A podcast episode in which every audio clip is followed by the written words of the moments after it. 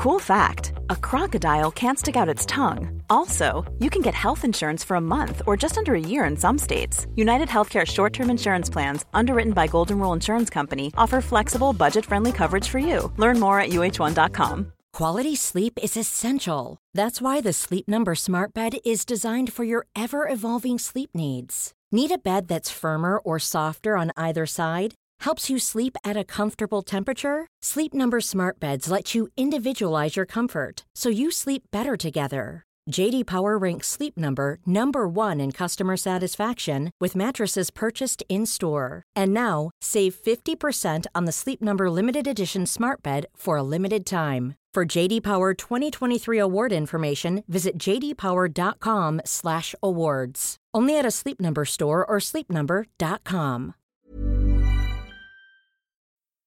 Tú me puedes decir cómo es posible que de Burgos Bengoechea no vea esas imágenes arriba en el bar. ¿Me lo puedes explicar? ¿Hay alguna forma de que yo me pueda agarrar a un salvavidas para que no dude de la integridad del señor de, eh, de Burgos Bengoechea?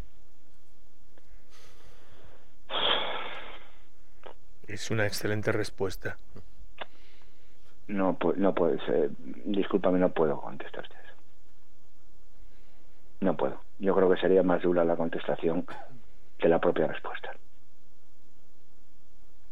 No puedo. O sea, que no... eh, No puedo, no puedo, Juanma. O sea, no hay, no hay forma... Permite- permíteme dejarlo para mí, no puedo. No hay forma humana, Rafa Guerrero, de explicar cómo es posible que esas dos jugadas se les haya pasado a, a de Burgos Bengochea. Yo no tengo la forma humana de, de explicarte. Tú te has Yo en- no la tengo. Lo que vas a escuchar es el episodio 125 de La libreta de Bangal. A mamar. Periodismo deportivo en Vena. Típico nota que lo único que quiere es un minuto televisivo. En Cuonda. Estoy convencido que Pop va a jugar en el Madrid Mbappé va a jugar en el Madrid. Bale no se queda ni aunque se ponga a correr ahora a los 100 metros. Griezmann se queda. Valverde no va a seguir en el Barça. El PSG no va a fichar en su vida Neymar. Pedro es mejor que Neymar. Perito la frontal. Ninguna gilipollez, ¿vale? Mi última recomendación de este 2019 es El teléfono rojo. Reportaje y política internacional de la mano de Ignacio Vázquez. Bueno, no, pues quisiera decir que, pues, que nosotros, pues, los guerrilleros, en su conjunto, eh, no somos malos como, eh, como muchos pueden pensar. Lo mismo te habla sobre las FARC que sobre Putin o la marcha por el clima. Estamos aquí durmiendo. Tenemos aquí eh, mi saco. Me han dado una esterilla para poder dormir. Allí tengo mi maleta y tengo cuatro cosas para ponerme y para ducharme y todo. Así lo relata uno de los testigos del asesinato de Joe Cox. Yo venía de la librería, dice, y vi a un hombre con una gorra blanca. Él estaba actuando de forma violenta. Sacó una pistola y pegó el primer tiro. Ya sabes dónde buscar el teléfono rojo, en tu cliente de podcast o en cuonda.com.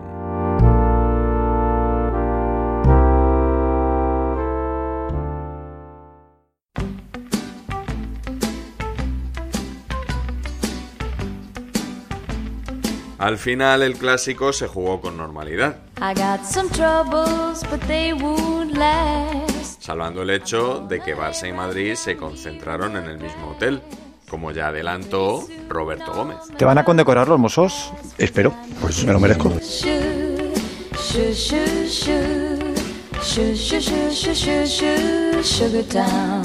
En la planta 9 de este hotel se aloja toda la plantilla del Real Madrid. Está reservada la planta 10, la planta 10 entera reservada para la expedición del Real Madrid. Planta 9. Una más arriba, planta 11 reservada entera para la expedición del Fútbol Club Barcelona. En la planta 12 estará el Barcelona. Planta 11.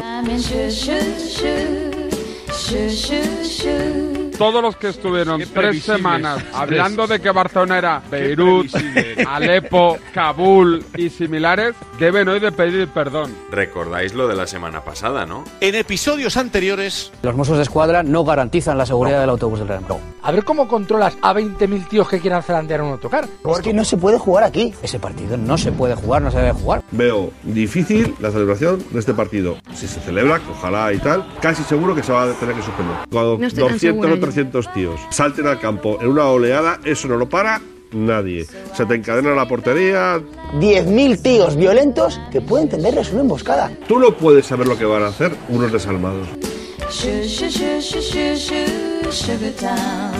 Algunos periodistas parecían muy decepcionados porque no se había liado.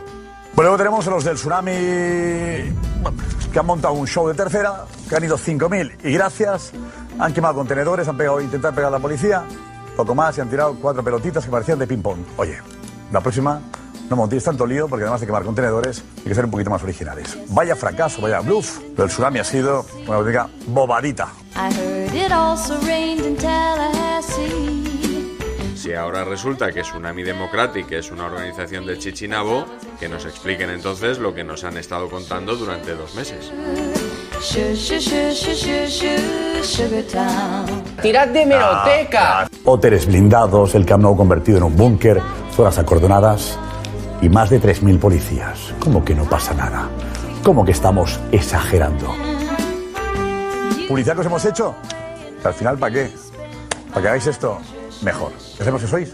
Poquitos, poquitos y un poquito ruidosos.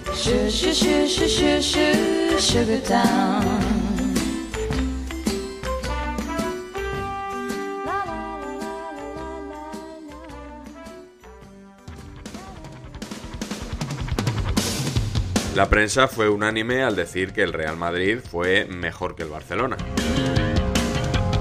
Se zampó literalmente, literalmente el Real Madrid al Fútbol Club Barcelona. Casi se muerden, no literalmente, pero figuradamente en el terreno de juego. Vaya baño, vaya humillación del Real Madrid al Barça en el Camp Nou. Gran partido del Real Madrid. Ayer lo que vimos todo fue un tsunami futbolístico del Real Madrid. Yo creo que es de los últimos 3-4 años de los mejores partidos que ha jugado el Real Madrid. ¿Dónde está Griezmann? ¿Y qué le pasa a Suárez? Y a De Jong. La imagen del Barça lamentable. ¿Por qué? Porque el Madrid ha trabajado. El Real Madrid ayer se, se zampa al Barcelona, se lo zampa.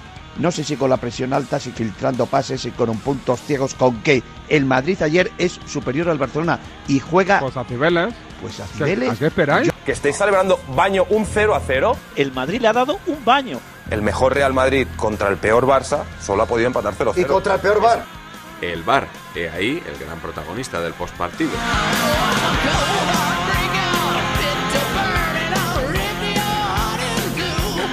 Hay que reconocer, sí, es penalti. Bueno, pero ya está, pero una vez que se equivoquen contra el Madrid tampoco pasa nada.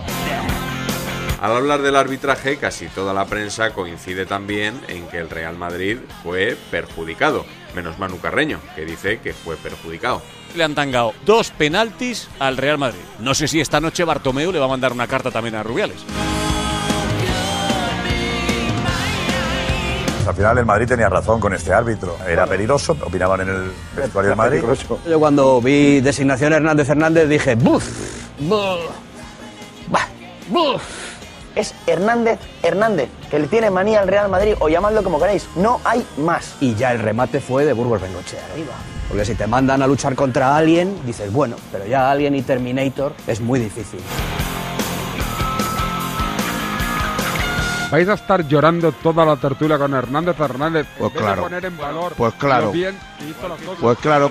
El arbitraje ha sido una vergüenza. Este señor tiene que estar un mes de descanso fuera de los campos. El tema estaba preparado para que el Madrid no ganara este partido. Pero es un robo histórico, un escándalo arbitral sin precedentes. Cada vez que el Real Madrid va al Camp Nou pasan cosas de estas. Ganar dos ligas de 11 es una heroicidad. Ayer fue de los mayores escándalos de la historia del fútbol.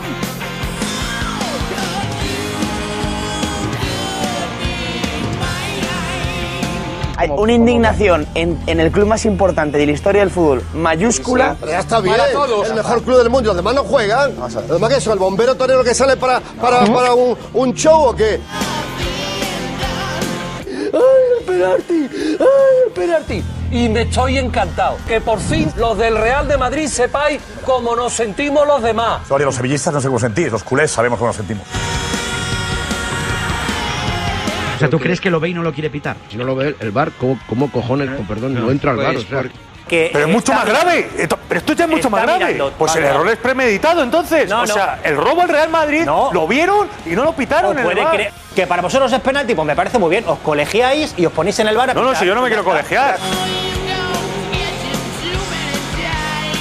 Y esto es información, bueno, al parecer, por lo que nosotros sabemos, al árbitro del partido ayer, a Hernández Fernández, eh, le habían dado un par de instrucciones eh, importantes. Una, que el penalti que señalara tenía que ser clamoroso, que bueno, este lo es, pero bueno, que tenía que ser Sí, una cosa penalti, evidente, penalti. evidente, evidente, Clamoroso y que tuviera mucho cuidado con la segunda amarilla, es decir, que si expulsaba a un jugador por segunda amarilla, que la segunda amarilla tenía que ser pues, por una patada Pues- alevosa, pues me Me encanta el comienzo de esto que acabamos de escuchar. y esto es información, bueno, al parecer,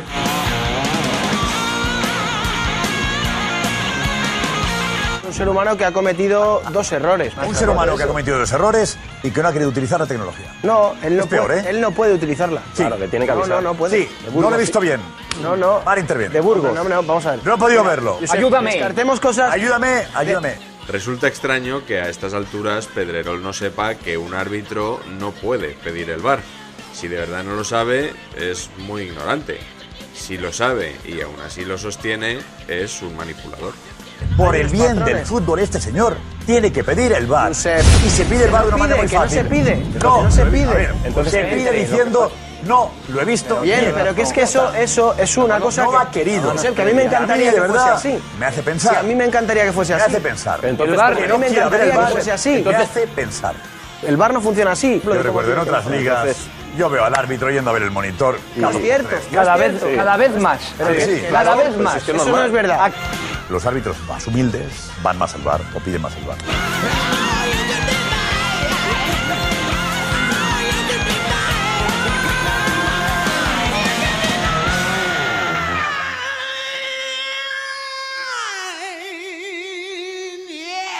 Aunque el VAR es actualidad permanente desde su implantación, esta semana las críticas se han recrudecido, al nivel de aquella jugada hace casi un año entre Rulli y Vinicius.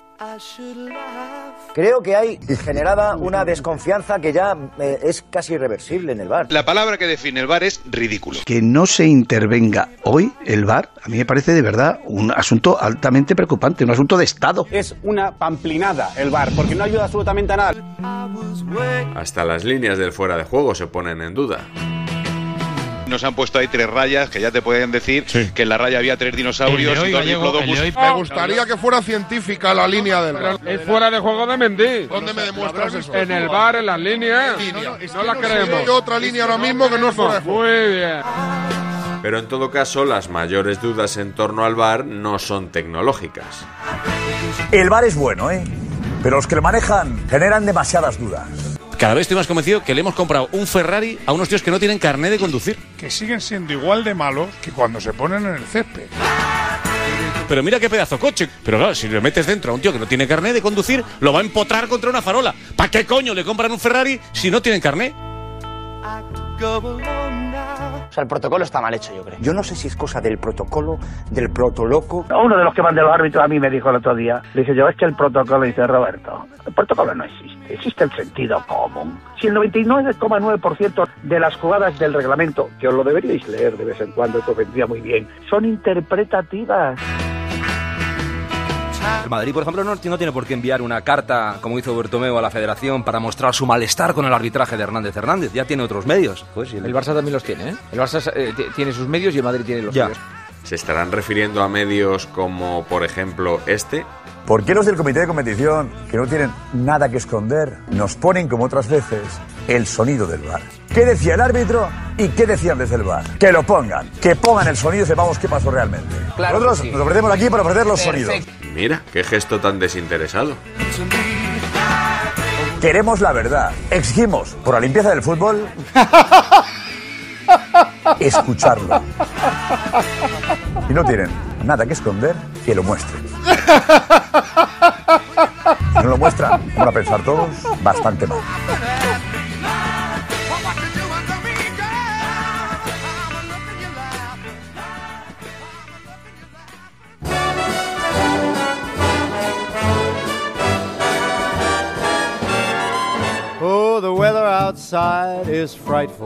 Y hasta aquí el episodio 125 y el Notcast por 2019, porque yo ahora me cojo dos semanitas de vacaciones. Qué cara dura, ¿no? Me parece vergonzoso. Tranquilos, Santi, Iñaki, porque el 12 de enero, justo antes de la final de la Supercopa, volveremos con el episodio 126. Este señor tiene que estar un mes de descanso.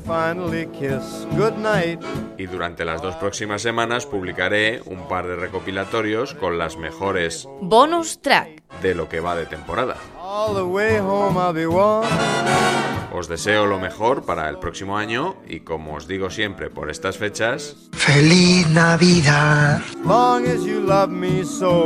que os traigan muchas cosas los reyes y fijaos bien, a ver si va a haber más de uno negro. Pero atención a ese equipo, porque va a jugar Zinedine Zidane con la samba brasileña.